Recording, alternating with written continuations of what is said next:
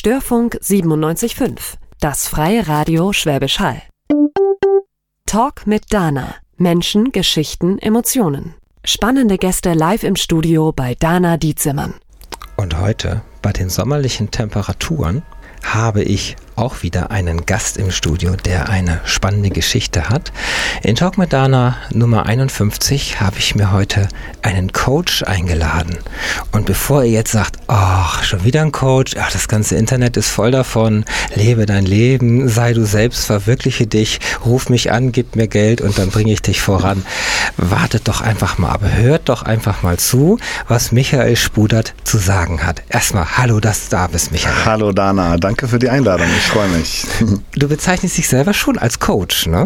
Ja. Ja, ja das, doch. äh, das ist ja heute so gefühltmäßig ein wenig verbrannt, sage ich mal. absolut. Weil jeder meint, hm, nach so einem Wochenendkursus kann er jetzt jemand, es ist, für mich ist es irgendwann Lehrer, Mentor, äh, was, was ist erstmal ganz in der Kürze überhaupt ein Coach, damit die Leute, die noch nie das Wort gehört haben, wissen, was das eigentlich ist, so in zwei Sätzen. Ja, also Dana, ich würde es beschreiben als, oder ich verstehe mich als Wegbegleiter. Ja, also nicht Ja. als jemanden, der einem sagt, wie das Leben funktioniert. Das würde ich mir niemals anmaßen. Und da sprichst du genau von diesen Leuten, die wir jetzt immer mehr bei Instagram, Facebook sehen, die sich Ja. verdammt gut vermarkten und sagen, hey, ihr müsst nur mir folgen und ich erzähle euch, wie das Leben funktioniert. Und dann werdet ihr reich und ganz viel Richtig, Geld verdient ganz ihr. genau. Und Und, glaube mir, bei mir stellt sich jedes, äh, jedes Härchen auf, wenn ich das sehe. Und ich äh, stelle sowas auch wirklich ab, weil ich einfach das Gefühl habe, ähm, ähm, das, äh, woher kommt das? Ja, woher kommt diese Anmaßung, ähm, Leuten zu sagen, hey, ich weiß, wie es funktioniert und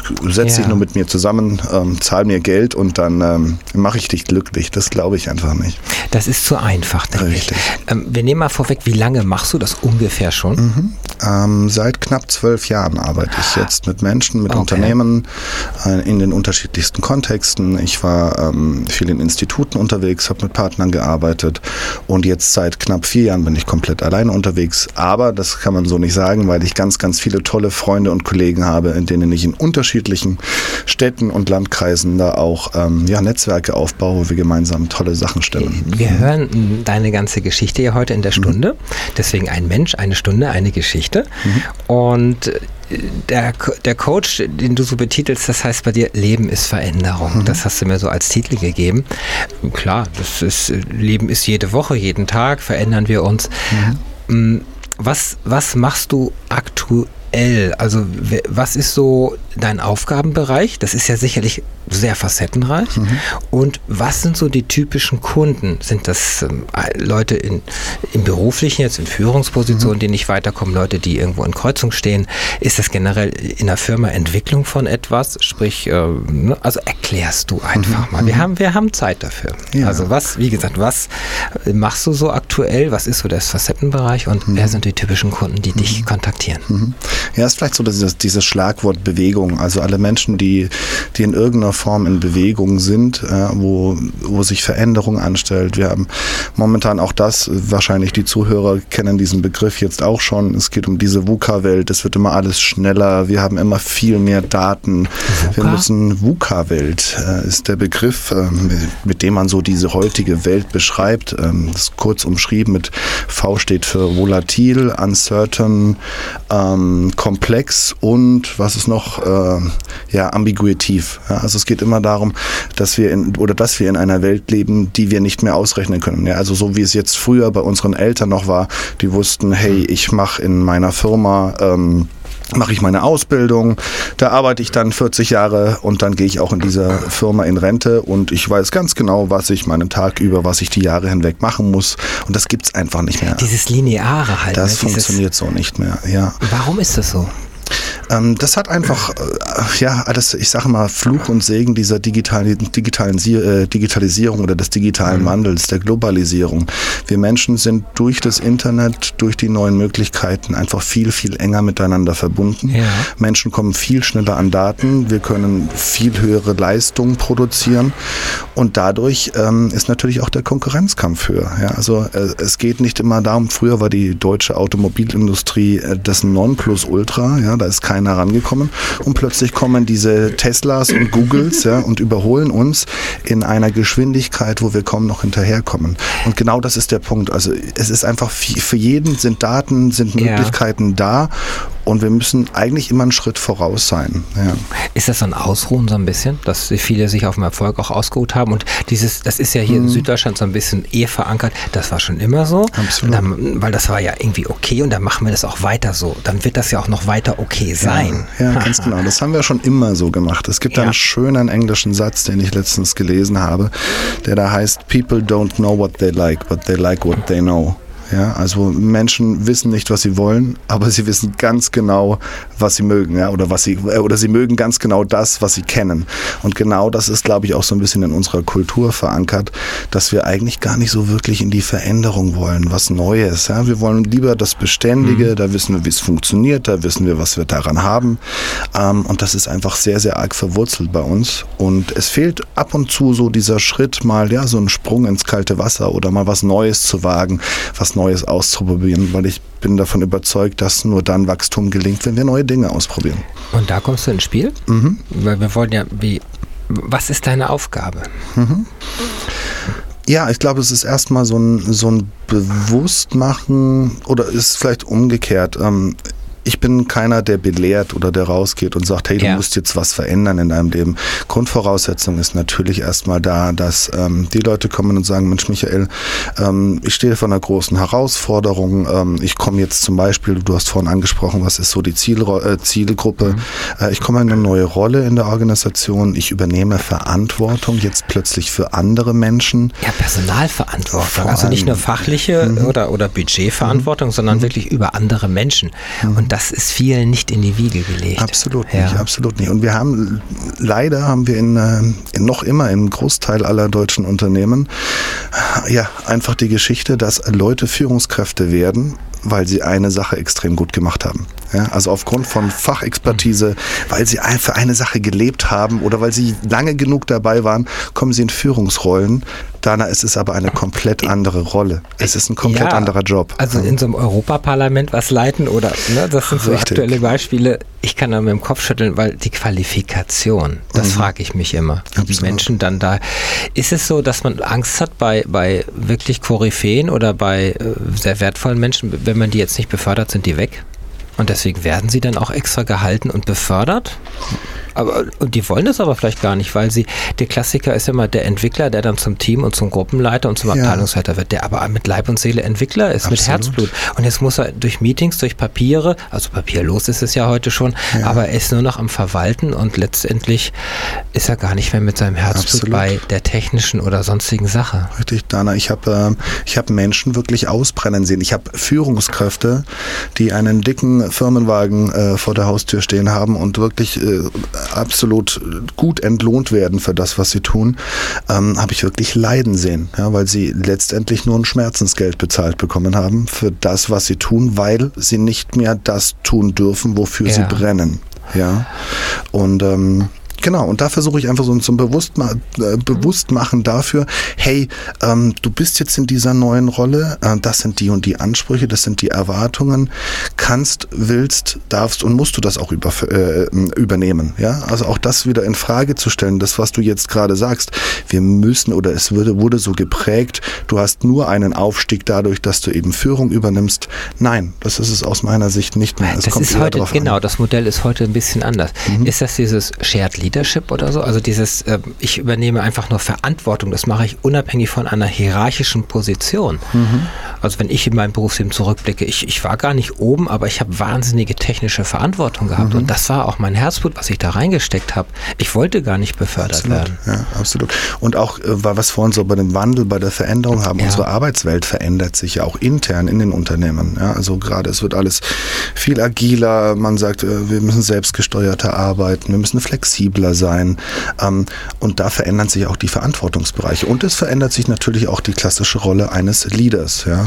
Jetzt kann man kurz mal, äh, ich meine, wer hier so diesen seit 30 Jahren seinen Job macht und von 9 to 5 heißt das ja, mhm. das ist der neumodische Begriff, also von 9 bis äh, 5 eben nachmittags und Stempeln und Mittagspause und Raucherpause und diese mhm. ganzen Geschichten heute sind moderne Arbeitsformen zum einen, also ich weiß das von digitalen Nomaden, die mhm. völlig ortsunabhängig Absolut. arbeiten. Also da gibt es im Prinzip kein Office, das ist das Handy, das ist das Laptop, das ist das Internetcafé letztendlich. Mhm. Und das andere ist natürlich Homeoffice, was äh, geliebt und gehasst wird, was auch sehr immer noch umstritten mhm. ist, ist so mein Gefühl. Und man braucht eine Menge Selbstdisziplin zu sagen, ich gehe heute nicht an irgendeine feste Arbeitsstelle. Mhm. Und ich erinnere mich bei, bei Microsoft in München, da sind äh, irgendwie 1000 Schreibtische und 2000 Mitarbeiter. Mhm. Das heißt, äh, nicht mal jeder Mitarbeiter hat einen Schreibtisch und er hat schon gar nicht seinen eigenen sondern das geht nach Vergabe. Wie in der S-Bahn die, die Sitzplätze im Prinzip. Mhm. Und mhm. wenn ich zu spät komme, dann kriege ich den Röhrenbildschirm. So ungefähr ist es dann nicht mehr, aber äh, das äh, sind ganz andere Sachen. Ich habe nicht mehr das Vertraute, mich mein Büro und meine Einrichtung, sondern ich muss mich arrangieren, aber ich bin auch zusammengewürfelt und sehe auch mal andere Menschen. Absolut, ja. Und äh, du sprichst aber da auch einen, einen wichtigen Punkt an, da geht es auch wieder um Verantwortung. Also in dem Moment, wo ich das Vertrauen bekomme von der Organisation, dass ich dieses Homeoffice ja. machen ähm, darf. Ja, zum Beispiel jetzt als ein Beispiel rausgepickt, ja. geht es dann darum, und da sind wir wieder bei meinem Kernthema, eigentlich das genau. Thema Führung. Ja, es geht darum, auch Verantwortung dafür zu übernehmen, was ich mache. Ja, und dann auch wirklich sich zu disziplinieren und zu sagen, okay, wenn ich diese Freiräume habe, dann ja. erwart, erwartet das Unternehmen aber trotzdem noch Leistung von mir. Und dann muss ich damit anfangen, mich selbst zu führen. Ja? Und äh, vielleicht, um jetzt den Bogen zu spannen zu deiner Anfangsfrage, äh, mir geht es wirklich darum, den Leuten bewusst zu machen, Mensch, ihr müsst Verantwortung für das übernehmen, was ihr selber tut, ja, euch zu reflektieren, zu überlegen, ist es das, was ihr möchtet? Habt ihr einen Sinn darin? Auch das ist für, eine, für mich ein ganz großer Schlüssel. Wer ja. Leistung will, muss Sinn bieten. Also es muss quasi so eine, so eine Antwort auf die Frage des Warums haben, ähm, um quasi, dass ich selber Leistung bringe. Und erst mhm. dann bin ich, glaube ich, so weit, dass ich auch Teams oder andere führen kann, bis hin dann, dass wir zu einer oberen, einem dritten Schritt gehen, eben auch Unternehmen zu führen. Also immer angefangen mit sich selber zu führen, ja, im Sinne von Verantwortung dafür zu übernehmen, was ich mache auch wieder den Schlüssel zurückzunehmen ja. für jemanden, der sagt, okay, ich nehme den Firmenwagen, ich arbeite die 80 Stunden, ich habe dann einfach weniger Zeit, dann hat er gesagt, okay, ich dann äh, habe ich mich dafür entschieden und trage die Verantwortung, ja? Oder ich ne, übernehme Verantwortung für eine Veränderung, für das, was ich wirklich will, ja? Dann zweiter Schritt, andere führen, ähm, auch Verantwortung zu übergeben, vertrauen zu können, bis hin dazu dann, dass man ganze Unternehmen leiten kann. Und ähm, genau, darum geht's mir. Ja, also ich, ich möchte dieses, dieses Thema Führung mehr in die, ja, in die Köpfe und in die Herzen der Führungskräfte bringen und vor allem diese Menschen auch begleiten, ja, Veränderungen in ihrem Unternehmen quasi gut durch den Wandel zu tragen. Ja, ja. Ich, ich glaube, führen ist so ein bisschen bei mir zumindest verbrannt. Absolut. Führen klingt so wie auf dem Kasernenhof und General und alle werden durch die Gegend gescheucht. Mhm. Es ist äh, eher so ein Leiten vielleicht oder ähm, Vorbild sein und ich fange mal andersrum an. Wenn jemand konventionell eine Lehre, Ausbildung und dem hat man alles mitgeteilt, alles mhm. gesagt, was er zu tun hat. Und jetzt auf einmal nach zehn Jahren wird alles umstrukturiert, der Firmenbereich wird verkauft an jemand anderes und der macht alles auf mhm. diese neue Basis, wie wir es heute machen würden. Dann sind doch ganz viele Menschen völlig überfordert, weil sie müssen jetzt von alleine, ich sag mal, laufen lernen, arbeiten lernen, Absolut. ohne Anweisung, einfach nur mit Zielen. Und du musst in so und so vielen Tagen das und das geschafft haben oder was auch immer, also irgendwas Messbares. Mhm. Und dann mhm. müssen sie eigenverantwortlich sich ihre Arbeit Arbeitszeit und die ganzen Sachen. Und die meisten haben doch diese Werkzeuge gar nicht an Bord, weil sie das nicht brauchten die Jahre mhm. davor. Mhm. Und dann sind sie überfordert, denke mhm. ich. Und da kommt jetzt dann ja. für mich der Leader ins Spiel, ja, so wie du es auch schon sagst. Und zwar nicht im Sinne von oben drücken und sagen, so wird's gemacht, ja, führe aus, das sind die Ziele, los geht's, ja. sondern schon in dem Sinne, ja, in diesen, in diese ko-kreativen Prozesse mit den Mitarbeitern zu gehen, ja, also gemeinsam zu gucken, zu entwickeln, Wege herauszufinden, ähm, um, ja, um Möglichkeiten auch zu übergeben, um Entscheidungen zu übergeben, um äh, gemeinsam etwas gestalten zu können. Und nochmal, ich möchte nicht, dass das zu weich klingt. Ja?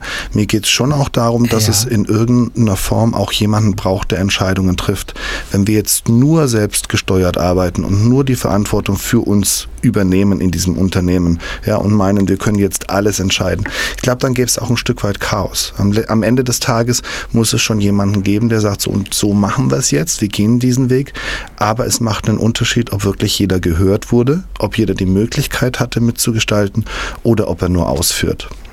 Ich, ich denke, genau, also jeden mitnehmen irgendwo. Mhm. Und das heißt schon, dass ich richtig kommuniziere zu allen, dass sie alle den gleichen Stand haben oder das, was sie wirklich wissen müssen und sich nicht abgehangen fühlen, sondern dass sie es einfach alles verstehen, was passiert. Mhm. Und dann äh, sind sie ein Teil des Ganzen ja auch. Und dann sind sie auch vielleicht viel mehr dabei.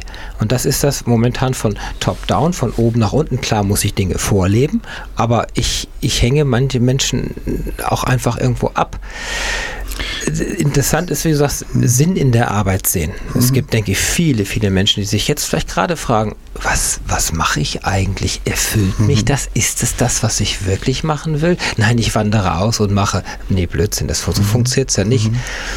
Und äh, dass Menschen, wenn sie nämlich eine erfüllte Arbeit haben, dann sind sie mit sich erfüllt, dann können sie auch generell Privatleben, alles andere färbt ja auch darauf ab. Ja, und dann sind absolut. sie einfach auch viel stärker im Sattel, viel stabiler, haben vielleicht ein Hobby als Ausgleich und leisten an der Arbeit mhm. einfach viel, viel mehr. Wenn einfach das Verständnis da ist, dass sie als Mensch zählen, das sagt sich so leicht alles. Mhm. Aber du bist, wenn ich immer höre HR, Human Resources, mhm. da sind Menschen Ressourcen. Sie werden also verwaltet auf Stellen, Tabellennummern und äh, in Organigrammen und da brauchen wir noch fünf und die schieben wir darüber. Ja, das ist wie ja. auf dem Schachbrett. Und dabei wird vergessen, dass der Mensch die wichtigste Ressource überhaupt in diesem Unternehmen ist. Ne? Der Mensch ist die wichtigste Ressource. Ohne den funktioniert nichts. So. Und ähm, ich glaube, das, was du gerade auch nochmal angesprochen hast, ähm, nicht nur den Sinn in dem eigenen Tun zu sehen, sondern ich glaube, ich brauche auch einen Sinn in dem, was das Unternehmen schafft. Ja? Also jeder jedes Teil quasi oder jede, jedes Zahnrad in dieser Maschinerieunternehmen sollte schon ein Stück weit auch ein Verständnis dafür haben, was ist denn der Beitrag, den wir als Gemeinschaft, als Unternehmen für diese Welt da draußen leisten. Ja? Richtig. So eine Begeisterung, auch wieder ähm, am Sonntagabend sich äh, auf den Montag freuen, auf Arbeit zu gehen. Ja? Weil man einfach sagt, Mensch, ja, ähm, wir schaffen da was, ja, wir erreichen da was gemeinsam. Ich glaube, das macht einen ganz, ganz großen Unterschied. Wir dürfen nicht vergessen, die ja, größte Lebenszeit, die verbringen wir immer Im, noch im Büro oder wenn auf dem wir, Genau, wenn wir nicht schlafen, dann sind wir, sind wir da aktiv. So, genau. Wie kommst du jetzt ins Spiel? Mhm. Wie, wie kommen die Leute zu dir? Kommen Firmen zu dir? Kommen Privatleute zu dir? Ich meine, wenn, wenn der Burnout da ist, ist es ja eigentlich schon fast zu spät. Ja. So.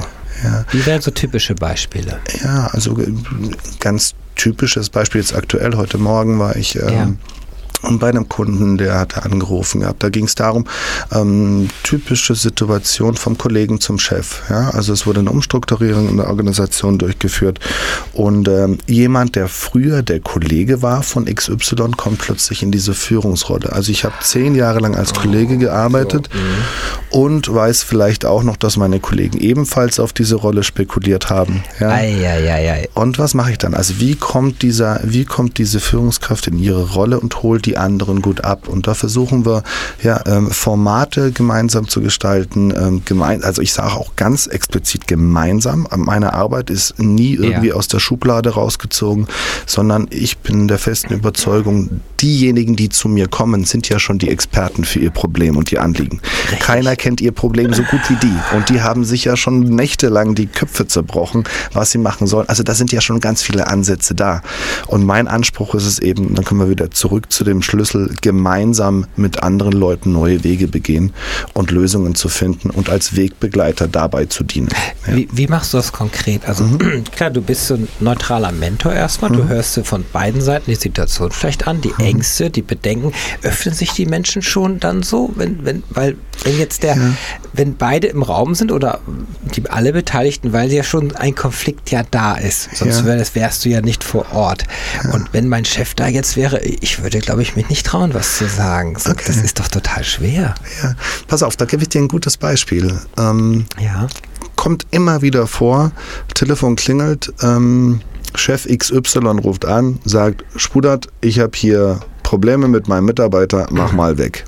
So. Mach, Mach mal, weg. weg. Also ich meine, das klingt Und das, klar, klar. Aber was, was ist das? Also das ist Verantwortungsverschiebung. Da wird Führung ja. nicht wahrgenommen. Dann sage ich zu ihm, ja, können wir mal gucken. Ähm, ich mache nichts weg. Wenn, dann ist es deine Rolle, deine Verantwortung. Ich möchte erstmal, dass du mit deinem Mitarbeiter zu mir kommst. So. Und dann versuche ich so zu starten, dass ich erstmal nur die Führungskraft interview. Ja, und dann ja. Befrage ich erstmal oder bin im Coaching mit der Führungskraft, aber der Mitarbeiter ist dabei. Und ich frage dann, Mensch, bei all dem Unmut, bei all dem, was schwierig läuft gerade in der Konstellation mit dem Mitarbeiter, was schätzt du denn überhaupt an ihm? Ja? Was, was macht er denn gut? Ja? Wo, wo hast du denn gesagt, Mensch, da hat er auch wirklich Leistung produziert. Da äh, trägt er auch einen Teil für das Team bei. Und dann plötzlich kommen da Geschichten und das auch bei allem Unmut, kommen mhm. immer Ideen und das ist schon ja. der Schlüssel. Der Mitarbeiter merkt plötzlich, hey, der hat ja doch noch irgendwas Gutes an mir. Der macht ganz große Augen, obwohl er daneben sitzt. Und dann habe ich quasi die Möglichkeit, ganz viel wesentlicher zu sprechen. Ich frage danach natürlich, was sind denn so diese, äh, die, die Stellhebel, wo du sagst, es läuft gerade nicht so gut, ähm, wo hast du Probleme, was ärgert dich auch, was der Mitarbeiter macht, auch so weit gehen wir. Und dann frage ich eine ganz explizite Frage, die da ist, und wo ist dein Beitrag? Also wo, wo hast du keine Führung wahrgenommen? Ja, was hätte denn der Mitarbeiter von dir gebraucht, wenn ich ihn fragen würde? Ja, also ich frage dann auch so, angenommen, ich könnte ihn jetzt befragen, obwohl er da sitzt. okay. was, was erwartet er sich denn von dir als Führungskraft? Und dann haben wir ganz häufig eigentlich eher so den Punkt, dass es nicht am Mitarbeiter liegt, sondern dass die Mitarbeiter einfach keine Führung bekommen. So. Oder die falsch, also nicht die, die oder die klassische Führung. Mhm. Na, ich sage mal so Leitplanken halt, ne? So, so, dass ich irgendwo meine Richtung bekomme und wo links und rechts ist und was von mir erwartet erwartet wird. Mhm. Wenn mir niemand sagt, wenn mir einer immer sagt, du musst dies und das jenes tun, ist ja okay, aber wenn mir keiner die Erwartungshaltung mitteilt, dann Richtig. kann ich auch nicht, ja. Und vor allem, Dana, wir, wir sind ja komplett unterschiedliche Menschen. Was für den einen funktioniert an Führung, funktioniert für den anderen nicht. Ja, also es gibt ja so, gibt ja so diese ja. goldene Regel, die wir alle mal irgendwann äh, gehört haben. Behandle andere Menschen so, wie du gerne behandelt wollen würdest. Wie man in den Wald hineinruft, so schallt es Ganz zurück. genau. So. Aber ich glaube, das stimmt nicht. Wir müssen andere Menschen so ah. behandeln, wir müssen andere Menschen so behandeln, wie sie behandelt werden müssen äh, möchten. So, wir müssen andere Menschen so behandeln, wie sie behandelt werden möchten. Das finde ich aber nur dann heraus, wenn ich einfach mal eine Frage stelle. Ja, und das ist für mich auch eine der absoluten Kernkompetenzen einer aus meiner Sicht guten Führungskraft, ja, auch als Coach zu fungieren agieren und die richtigen Fragen zu stellen. Wir müssen mehr Fragen stellen, um quasi, ja, ich sagte mal so, um auf einen gemeinsamen Planeten zu kommen und den anderen zu verstehen und auch deren, dessen Bedürfnisse zu erkennen, ja. auch wie derjenige geführt werden möchte. Ja. ja, wir gehen immer von uns aus. Das ist der größte Fehler. Absolut. Absolut. Ja, aber du brauchst ja schon äh, Empathie ein bisschen und, und viele, viele Werkzeuge, um, um sich in anderen hineinzuversetzen oder die Rolle mal gedanklich zu tauschen. Und, und ja, es ist einfach einfach ist es nicht. Mm, so, du bist dann so in der kleinen Gruppe, das war jetzt das Beispiel, und, und versuchst ein bisschen das zu vermitteln. Mhm. Ja, aber wenn du da jetzt eine Stunde, zwei, drei und, und dann hinterher ist alles gut. So einfach ist es doch Nein, Das sind doch erwachsene nicht. Menschen. Die kannst du ja gar nicht ändern in dem Sinne innerhalb von einer Stunde. Selbstverständlich oder? nicht. Nee, es geht darum, einen Impuls zu setzen. Ja? ja. Es geht darum, ah. Impuls zu setzen und ein Beispiel gehabt zu haben. Also ich glaube, sind wir jetzt wieder bei diesem äh, ja. Beispiel Kultur. Also ich verstehe mich eben auch als Unternehmenskulturentwickler, nicht als Unternehmen, Unternehmensentwickler oder Unternehmensberater wie jetzt ein klassischer, Entschuldigung, äh, McKinsey und Co., sondern mir geht es tatsächlich um das Zusammenspiel. Ja? Wie schaffen wir es, das Zusammenspiel zu verbessern, um am Ende des Tages mehr Leistung zu erbringen? Und was wir machen in den Seminarräumen, ist an gelebten Beispielen Kultur zu schaffen. Also ich biete die Didaktiken, die Methoden, die Moderation dafür. Ja. Die arbeiten aber schon ganz konkret an ihren Themen in den Formen, die ich ihnen, ja, wo ich ihnen Angebote mache für. Und diese Formen können sie dann übersetzen in den Alltag. Also wir haben es jetzt dann zum Beispiel in einer anderen Firma, in der ich gearbeitet habe, haben wir Formate geschaffen, wo die wirklich tagtäglich dann solche Klarheit-Workshops machen. Ja, aus dem agilen Umfeld, jetzt wenn jemand äh, äh zuhört, der äh, agil arbeitet, nennt oh, sich das auch ja. so ein bisschen Sprints. Ja, also es geht wirklich darum, dass die sich jeden Morgen, dieses Team trifft sich jeden Morgen und tauscht sich einfach nur mal darüber aus, aus, ähm, ja, wie geht's mir aktuell gerade? Und ich meine damit nicht Kuschelkurs. Ich meine mit Kultur nicht, wir müssen uns alle lieb haben, sondern ich muss ein Stück weit verstehen, was der andere gerade macht, wie es dem geht. Ja, also es macht einen Unterschied, wenn ich jetzt mit einem Kollegen den ganzen Tag im Büro sitze und der war gestern auf einer Beerdigung oder er war auf einer Hochzeit. Das macht einen großen Unterschied. Ja? Und das in diesen Formaten wirklich maximal 15 Minuten. Jeder gibt Antwort auf die Frage, wie geht's mir aktuell? Wo stehe ich gerade? Was ist so gerade die harte Nuss, an der ich zu knabbern habe? Ja? Und was läuft gerade richtig gut? Ja? Was mache ich heute? Was nehme ich mir vor? Und wen brauche ich hier aus diesem Kreis dafür? Und da können wir ganz kurze Formate schaffen, dass ich einfach nur weiß, okay, so tickt der heute mein Gegenüber. So braucht der vielleicht auch, dass ich ihm begegne. Und so können wir wesentlich mehr Leistung bringen, wenn wir den anderen ein Stück weit mehr verstehen. Ja, ja kennen überhaupt. Weil wenn, wenn ich ihn einfach ein bisschen, er wird für mich menschlicher und ich kann dann auch vielleicht einfach mit ihm umgehen. Wenn ich merke, auf einmal wird er aufbrausend, klar, weil er privat irgendwas mhm. vielleicht hat, mhm. weil er erinnert mich an Working Out Loud ist auch so eine neue Geschichte, die noch auf mich zukommt. Mhm. Da habe ich noch einen Gast, wo ich auch noch mhm. nichts begreife, aber da steht so ein bisschen auch dahinter. Lass uns so ein bisschen mehr freundschaftliche Teams bilden, lass uns ein bisschen mehr von uns selber preisgeben, was man ja normal an der Arbeit gar nicht macht. Du trennst ja Privatleben und Arbeit, weil es oft gegen dich verwendet wird. Und das ist für viele, die auch vielleicht negative Erfahrungen gemacht haben, eine totale Hürde. Natürlich. Da morgens von, ja, daheim meine Frau und die Kinder und die meisten, die erzählen ja wirklich nichts. Du weißt ja gar nichts von deren Situation. Das ist richtig. Das ist total Aber neu. Ich glaube, ähm, mir geht es auch nicht darum, dass die Leute Seelenstriptease betreiben. Ja? Ja. Oder dass sie alles offen darlegen sollen. In keinster Weise. Aber sie sollten zumindest die Möglichkeit haben. Ja? Und jeder bekommt ja dieselbe Frage und jeder hat die Möglichkeit, so viel preiszugeben, wie er gerne von sich preisgeben möchte.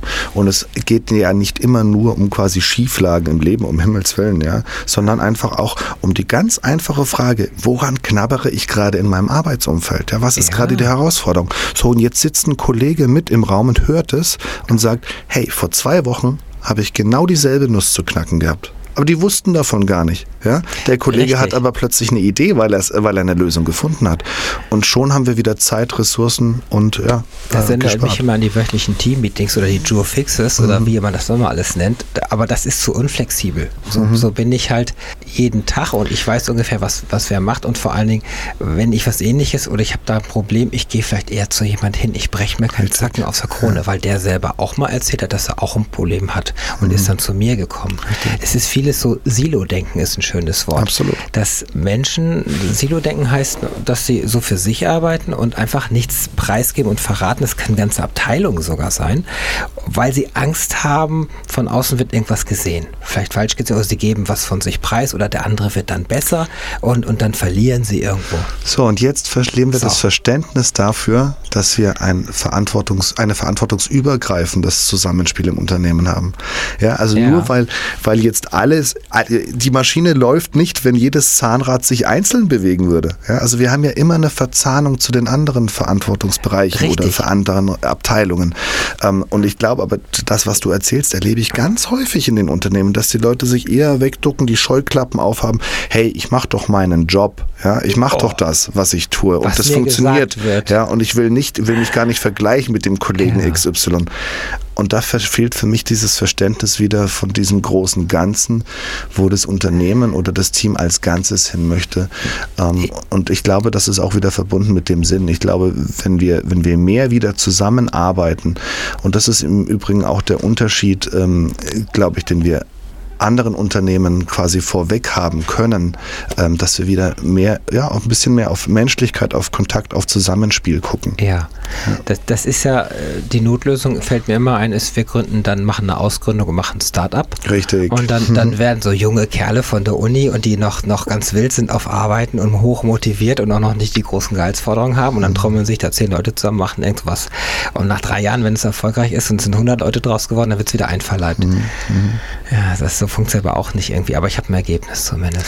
Ich sehe ja. eine ganz, ganz große ja. Chance gerade für uns mit unserer, ja, mit unserer Kultur, mit unserem Verständnis, wo wir ja schon immer irgendwo zusammengearbeitet und zusammengepackt haben. Äh, es gibt gerade so Firmen wie Google und Amazon, die uns so dermaßen auf der digitalen Autobahn überholen. Ja. Ähm, wo man überlegt, ja, die arbeiten agil, die haben diese ganzen, haben es verstanden, mit Big Data umzugehen, nutzen das unglaublich gut. Die haben ähm, Freiheitsgrade ohne Richtig, Ende, richtig. Leute. Aber auf der anderen Seite, guck mal, was mit den Menschen da los ist. Also wir kennen die Geschichten von Amazon, wir wissen teilweise auch, wie die, wie die Leute behandelt werden in diesen, ja, die in verbrennen regelmäßig. Richtig, ganz klar. Also diese, diese Ressource Mensch, wird da komplett ausgeblendet wiederum. Oder ich will jetzt nicht sagen komplett, aber das ist die große Chance, denke ich, auch wieder für die anderen kleineren Unternehmen, dass wir wieder Leistung produzieren können, wenn wir mehr auf diese Ressource Mensch und das Zusammenspiel gucken, um dann gemeinsam auch diesen digital oder auf dieser digitalen Autobahn gut reisen können. Schön zusammengefasst. Wir sind bei der Halbzeit und machen mhm. mal eine kurze Musik. Joe Cocker, Summer in the City. Wir sind zurück bei Talk mit Dana, Folge 51 und ich habe hier im Studio den Michael Spudert. Und er ist Coach und geht unter anderem in Firmen und sorgt dafür, dass die Menschen glücklicher an der Arbeit werden.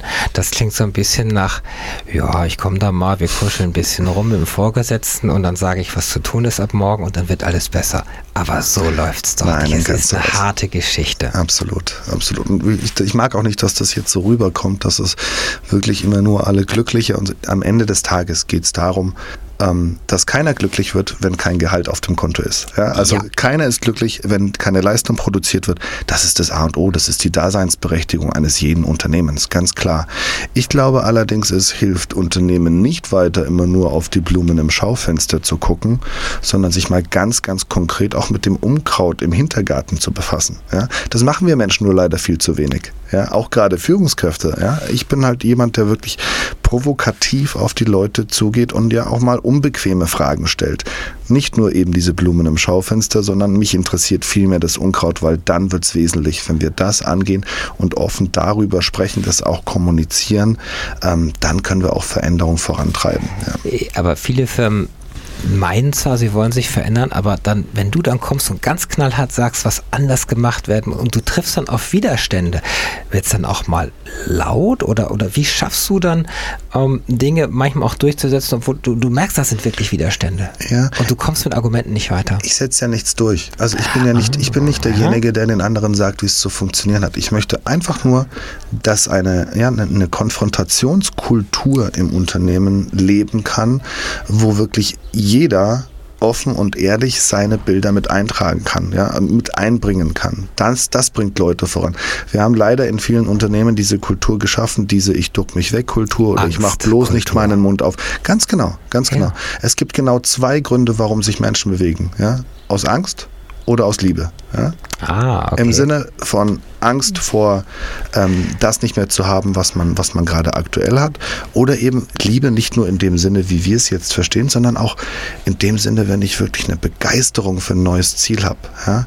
Wenn ich wirklich, wenn meine Motivation, etwas Neues zu tun, groß genug ist, dann bewege ich mich. Ja? Das machen wir genau dann, beispielsweise wenn wir verliebt sind. Ja, dann bewegen ja, wir uns. Und wie? Oder Oder wenn wir, wenn wir einen Schicksalsschlag haben, also diese Angst, dieses Leid, diese Trauer. Auch dann, das sind die Momente, wo sich Menschen bewegen. Aber ich möchte nicht, dass, dass alle Leute nur leiden müssen, dass es vorangeht, sondern eben, dass man diese Motivation ja. wieder weckt, ja, diese, dieses, dieses neue Ziel.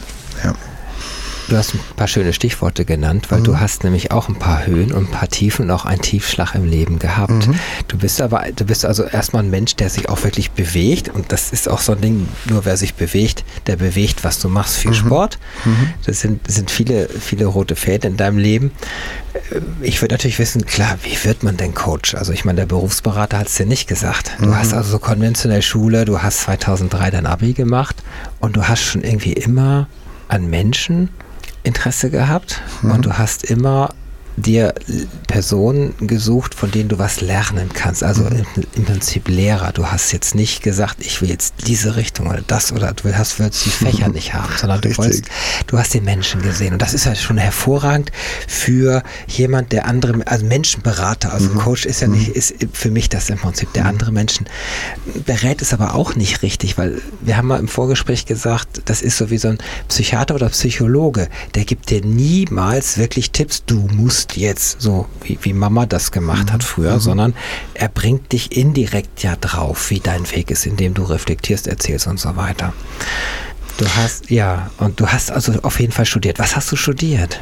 Oh, diesen oh. Begriff gibt es, glaube ich, in der Form gar nicht mehr. Die haben es jetzt umgenannt. Erlebnispädagogik hier. steht hier. Ähm, nein, das war so mein, äh, das oh. war so der Grund, warum ich damals los wollte. Und äh, ja. ich habe dann Pädagogik studiert, allerdings eben mit ähm, Psychologie und Soziologie im, im Grundstudium und habe mich dann entschieden, ähm, Andragogik zu studieren. Das ist dieser Begriff. Äh, jetzt oh. würde man es oder nennt es jetzt heutzutage Erwachsenenbildung. Äh, dahinter verbirgt sich einfach der Begriff Lernen mit Erwachsenen. Und auch ah. das ist wieder genau okay. dieser Punkt. Ich äh, stehe nicht vorne, mache Frontalbeschallung und sage anderen Leuten, wie es funktioniert, sondern wir lernen gemeinsam an genau. dem quasi äh, durch den Weg, durch das Gestalten. Das, was du gerade auch gesagt hattest, ich glaube, das ist so rückblickend der, der Punkt, glaube ich, oder das, was ich wirklich in der Schule gelernt habe, ähm, dass ich nicht mehr nach Fächern wähle. Ja, also ich hatte, hatte das äh, Pech gehabt, dass ich ähm, damals mich für das äh, Fach Englisch im Leistungskurs entschieden habe oh. und dann aber wirklich eine Lehrerin erwischt habe, unter der ich sehr leiden musste und äh, mich da richtig durchgequält habe. Und letztendlich habe ich dann daraus für mich gelernt, dass es, ähm, dass mich eher die Menschen interessieren. Ja, dass, also, dass ich wirklich was von, ja. von Leuten, die mich begeistern, die ich auch ein Stück weit vielleicht als weise halte, wo ich sage, Mensch, da kann ich, von denen kann ich was lernen, dann möchte ich lieber mit denen in den Dialog gehen, ja, denen zuhören, mit denen gemeinsam ja etwas Neues gestalten. Und da ist mir das Thema auch erstmal gar nicht wichtig. Es ja. ist diese eigene Weiterentwicklung. Absolut. Also ja. Horizont heißt das so banal, aber mhm. das ist gegenüber Kleingeist heißt das Gegenteil mhm. davon. Mhm. Und es gibt viele Menschen, die sind in ihrer kleinen Welt glücklich, aber viele Menschen, die brauchen einfach die Weite vom Wissen, von Erfahrung. Und das ist, das ist das, wenn du verschiedene Menschen halt hast, die dich inspirieren, die Vorbilder sind, kann man sagen. Ja, natürlich, ein Stück weit schon, ja, klar. Oder einfach ein äh, guter Sparringspartner. Ja? So also zum Reiben gibt, so ein bisschen? Ja, so ja, es gibt für mich, es gibt für mich nichts Tolleres als so ein, so ein wirklich erfüllendes Gespräch. Ja, also ja wenn man auch mal zwei verschiedene Meinungen hat, die richtig. man versucht mal auszuloten oder einfach nur, nur gegenüberstellt. Ganz genau, ja, auch so. Ähm, es gibt so viele Menschen, die, die unterhalten sich mit jemandem, eigentlich nur um Antworten zu geben. Das spürt man ganz, ganz häufig. Ja? Mhm. Also die fragen einen, hey, wie war es denn in deinem, in deinem Urlaub letzten Sommer? Und das fragen sie aber eigentlich nur, um selber erzählen zu können, wie ihr Urlaub war. Ja? ja. Und was ich meine, ist, ist Gespräche zu führen, wo beide auseinandergehen und sagen, hey, das war jetzt wertvoll für mich. Richtig. Ja? Ich bin jetzt mit mehr rausgegangen aus diesem Gespräch, als dass ich reingegangen bin. Und bestenfalls sogar mit mehr Fragen. Ja? Gut, ja. Mhm. Das, das, das, viele Gespräche sind auch an der Oberfläche heute, auf der Sachebene. Und das, was wir eingangs hatten, dass Menschen auf einmal was von sich preisgeben. Richtig. Die sagen natürlich, klar, der Urlaub war toll, Punkt. Genau, so, aber dann bekommen wir nur Antworten. Ja. Das bringt uns aber alle nicht weiter. So. Ich habe einen tollen Lehrer gehört, der hat mal zu mir gesagt, Mensch, viele Lehrer geben hier so viele Antworten, die sagen, wie es funktioniert.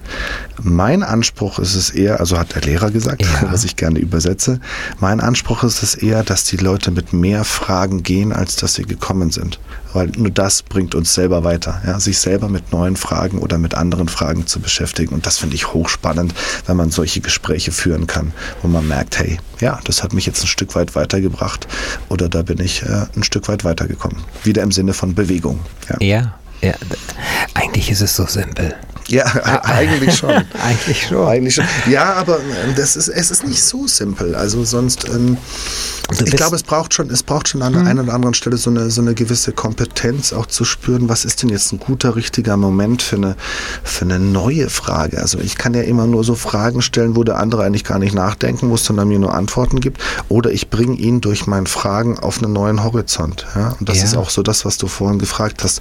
Was ist denn äh, so dieses Systemische? Ja? Dieses systemisch ist einfach mal, ja, äh, ja think out of the box. Ja? Versuch mal ja. wirklich jemanden in, in den Prozess, in den Denkprozess zu bekommen, sodass er einfach neue Dinge erkennt. Ja? Ähm, ich fand das, fand das ganz schön. Ich habe vorhin im Radio nochmal einen schönen Podcast gehört. Ähm, da hat der, hat der gute Mann einen Satz gesagt, es geht nicht darum, immer neue Länder zu bereisen, Na. neue Dinge zu sehen, sondern es geht eher darum, die Dinge mit neuen Augen zu betrachten. Und das fand ich, fand ich, fand ich richtig, richtig gut. Ja. Also wir haben so viel zu entdecken und können so viel sehen, wenn wir einfach versuchen, mal die Brille zu wechseln, die wir immer aufhaben. Ja, erst bei uns entdecken, also bei uns ja. ankommen, das ist ja schon bei vielen nicht so. Die haben sich abgeschnitten und, und, und. Aber jetzt machen wir das abendfüllende Thema nicht, sondern ja. aus dem Studium bist du im Prinzip 2007, hast du gesagt, ich werde jetzt Coach. Und, und rückblickend kann man sagen, nach zwölf Jahren, boah, du musst ja hunderte von Menschen, hunderte von Geschichten. Ja. Äh, also es ist doch eine total spannende und niemals äh, irgendein Tag ist, ist, ist der gleiche und es ist nie langweilig, kann man es schon so sagen. Immer ne? anders, absolut. Toll, ja, ich hatte heute toll. erst ein Gespräch mit meiner Frau, die gesagt hat, Mensch, wie machst du das eigentlich jeden die Coach Tag? nicht. Nein, nein, auch kein, nein, absolut. Also das kommt für mich nicht in die Tüte. Genau. Keine Freunde, keine Beziehung, keine Familie. Ähm, nein, das, das, das möchte ich nicht und da wäre ich, glaube ich, nicht Rollen klar. Ja. Obwohl natürlich meine Frau oft sagt, hey, sie ist auch Sportlerin. Ich begleite gerade aktuell einen Leistungssportler, der, ähm, der als Triathlet ja. auf Hawaii aufs Treppchen möchte, also in der Altersklasse im, im, ähm, im Oktober. Und äh, sie sagt immer, warum machst du das nicht mit mir? Das, das geht nicht. Also da, da vermischen sich Rollen und da sind wir zu nah dran. Richtig. Ähm, dass, ich, dass es einfach nicht, nicht so das Ding ist. Genau. Ähm, genau, du hast gesagt, äh, Studium habe ich dann gemacht. Ich glaube, was, was wir noch vergessen ja. haben oder was vielleicht nochmal so wichtig war, warum habe ich mich überhaupt entschieden, mit Menschen zusammenzuarbeiten? Ähm, also für mich war mein, mein Leben war immer geprägt von dem Thema Bewegung und eben in Kontakt mit Menschen zu stehen. Ich habe viel Jugendarbeit früher gemacht. Das war mir immer mhm. ganz wichtig. Und ich habe ähm, ganz früh schon äh, ja meine Liebe zum Judo-Sport entdeckt. Ähm, das war so, ja, wie meine zweite Familie, so dieser Verein. Und ähm, ich habe da auch eine Art und Weise äh, gelernt, wie man sein Leben gut gestalten kann. Also ich finde, gerade über den Sport werden einem so viel Skills und Werte vermittelt, ähm, wo ich heute sage, das sind für mich absolute Kernelemente, auch für meinen für mein Coaching-Verständnis. Ja? Ähm, so Dinge wie mit, mit Niederlagen umgehen, wirklich für ein Ziel einzustehen, wirklich alles zu geben für das, was man erreichen möchte. Ähm, auch der richtige Umgang mit Erfolgen, ja, auch das, ja, ja nicht quasi irgendwie ähm, dann äh, abzuheben, ähm, auch, auch so dieses, dieses Verständnis zu haben, dass man selten ganz alleine etwas erreichen kann, sondern dass es immer ein Konstrukt, ein System braucht, ein Team braucht, das ähm, jemanden unterstützen kann, wirklich äh, ja, Erfolge mit einzufahren. So, genau. Judo genau. hat dich verändert. Erzähl mal von dem Moment in 2012, wo dein Leben richtig sich gedreht hat. Ja, ja. Das war ein Wettkampf vor 400 Leuten und du warst am letzten Kampftag, also auch schon ein bisschen ausgepowert, vielleicht vom mhm. Kopf her schon so am Ende und es lief alles recht gut. Und Judo ist ja so ein Mattenturnen, sage ich mal. Oh, ich hoffe, jetzt hören keine Judoka zu. Nein, aber. Ich werde euch verteidigen, liebe Judoka so, da draußen. ich, ich habe nur ein Jahr Judo geschafft in meinem Leben bis zum Gelben und das war es dann. Du warst auf der Matte und du hast gekämpft gegen jemand, der war einfach schwerer. Und das war, ja. äh, das war der Fehler. Ja, sag, also jetzt, wenn die Judoka wieder zuhören, die sagen auch, Mensch, das ist so kein Problem, da mal eine höhere Gewichtsklasse zu kämpfen. Ich glaube, es kam an dem Tag einfach alles zusammen. Es wäre mein letzter Einsatz gewesen. Ich wollte nochmal für meine Heimmannschaft in der zweiten ja. Bundesliga nochmal antreten. Ähm, dann war unser Coach nicht da und ich habe gesagt, okay, ich übernehme diese ganze Managementrolle als mit Mannschaftsaufstellung etc. Irgendwie war an dem Tag sowieso so ein bisschen der Wurm drin. Dann hatten wir eben niemanden in der höheren Gewichtsklasse und ich habe mich bereit erklärt, okay, komm, ich mache das alles. Ähm, ja, und dann kam eins auf eins. Äh, ich habe gegen ihn gekämpft, habe, glaube ich, sogar auch geführt. Ja, das lief alles sehr, sehr gut.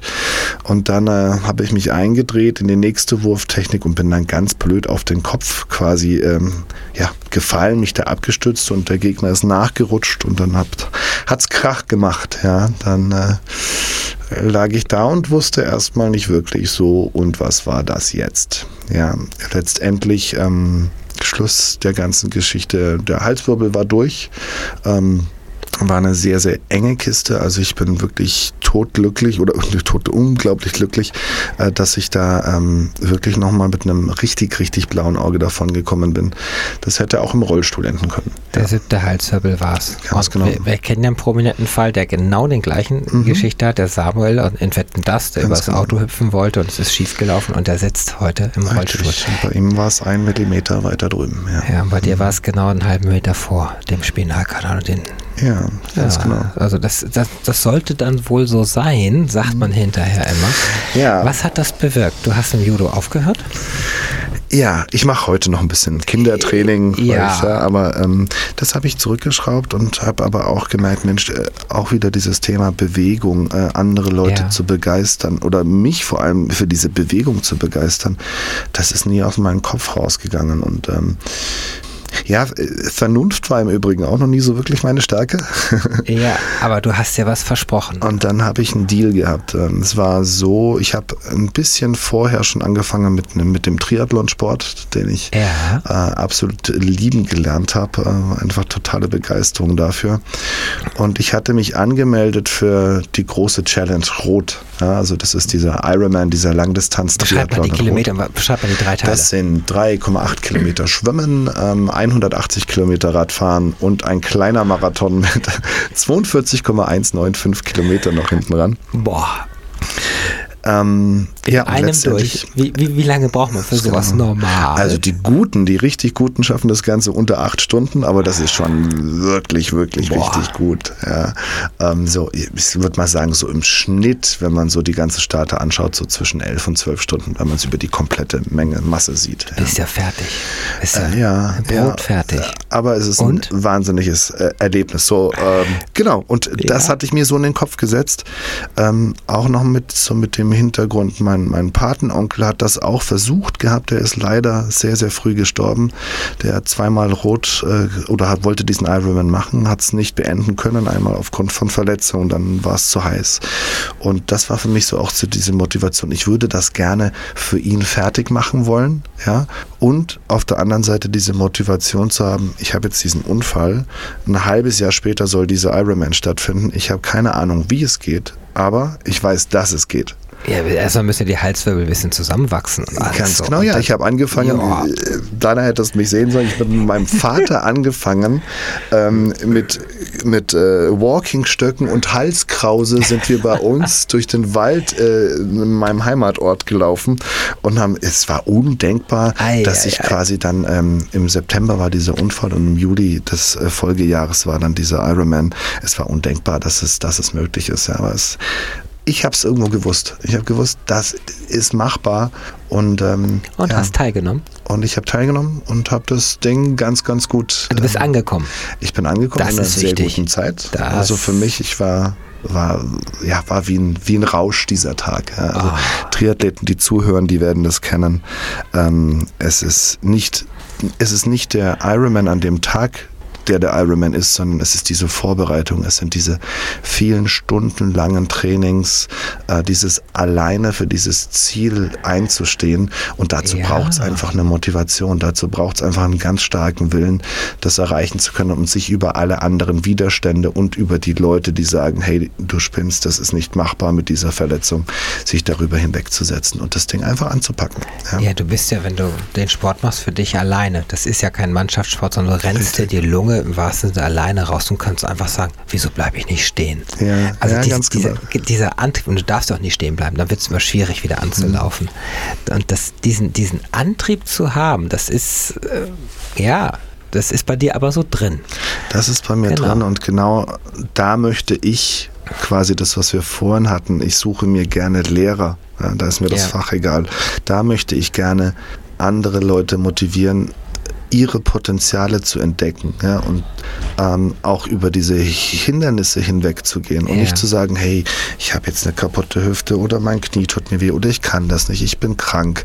Ähm, ich glaube, wir, wir, finden oftmals viel zu viel Entschuldigungen. Ja, ja und, klar, ähm, ist ja bequem auf dem Sofa oder im Garten richtig, und Aperol genau. und, und das Leben ist so spannend und bietet so viele Herausforderungen und, und da lohnt sich einfach und auch, auch gegen die kurz, Widerstände aufzustehen. Denn, denn ja. zwei Jahre nach dem Laufen, Sport und wieder in, in die Welt mhm. rein und gegen sich kämpfen und, und aber auch vorankommen, da war deine Hüfte kaputt.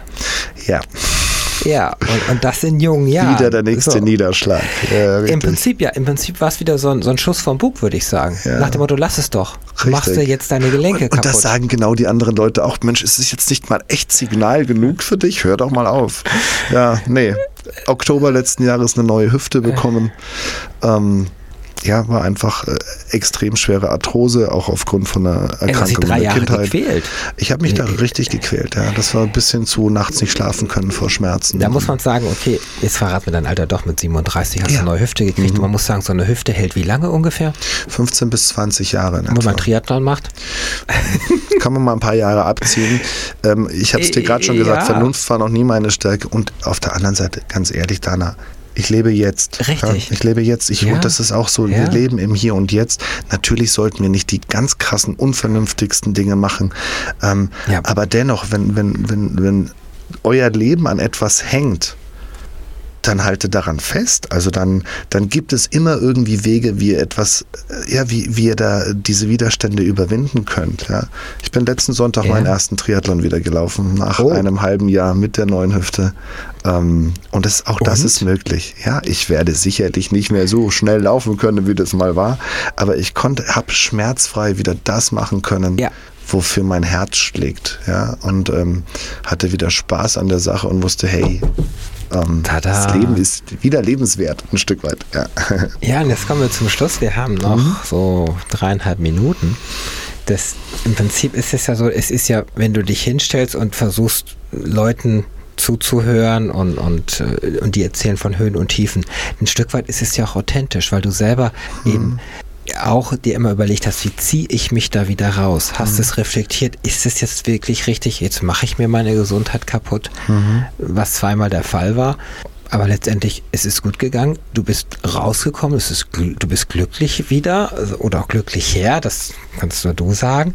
Und, und das kannst du natürlich auch auf den Job und auf die Leute übertragen. Was ich meine, du bist also auch authentisch. Mhm. Nicht jeder kennt deinen Hintergrund jetzt, aber zumindest kannst du dich hineinversetzen in die Situation. Und das ist ja als Coach wiederum, um jetzt die Brücke zu kriegen, ja auch wichtig, dass ja. du dich ankommst, wie du auch sagst, ich bin kein Lehrmeister. Nein, an der Stelle, ich bringe einfach nur die Leute zusammen und versuche es aus ihnen rauszuholen. Richtig, ganz genau. Es geht darum, sich selber zu hinterfragen.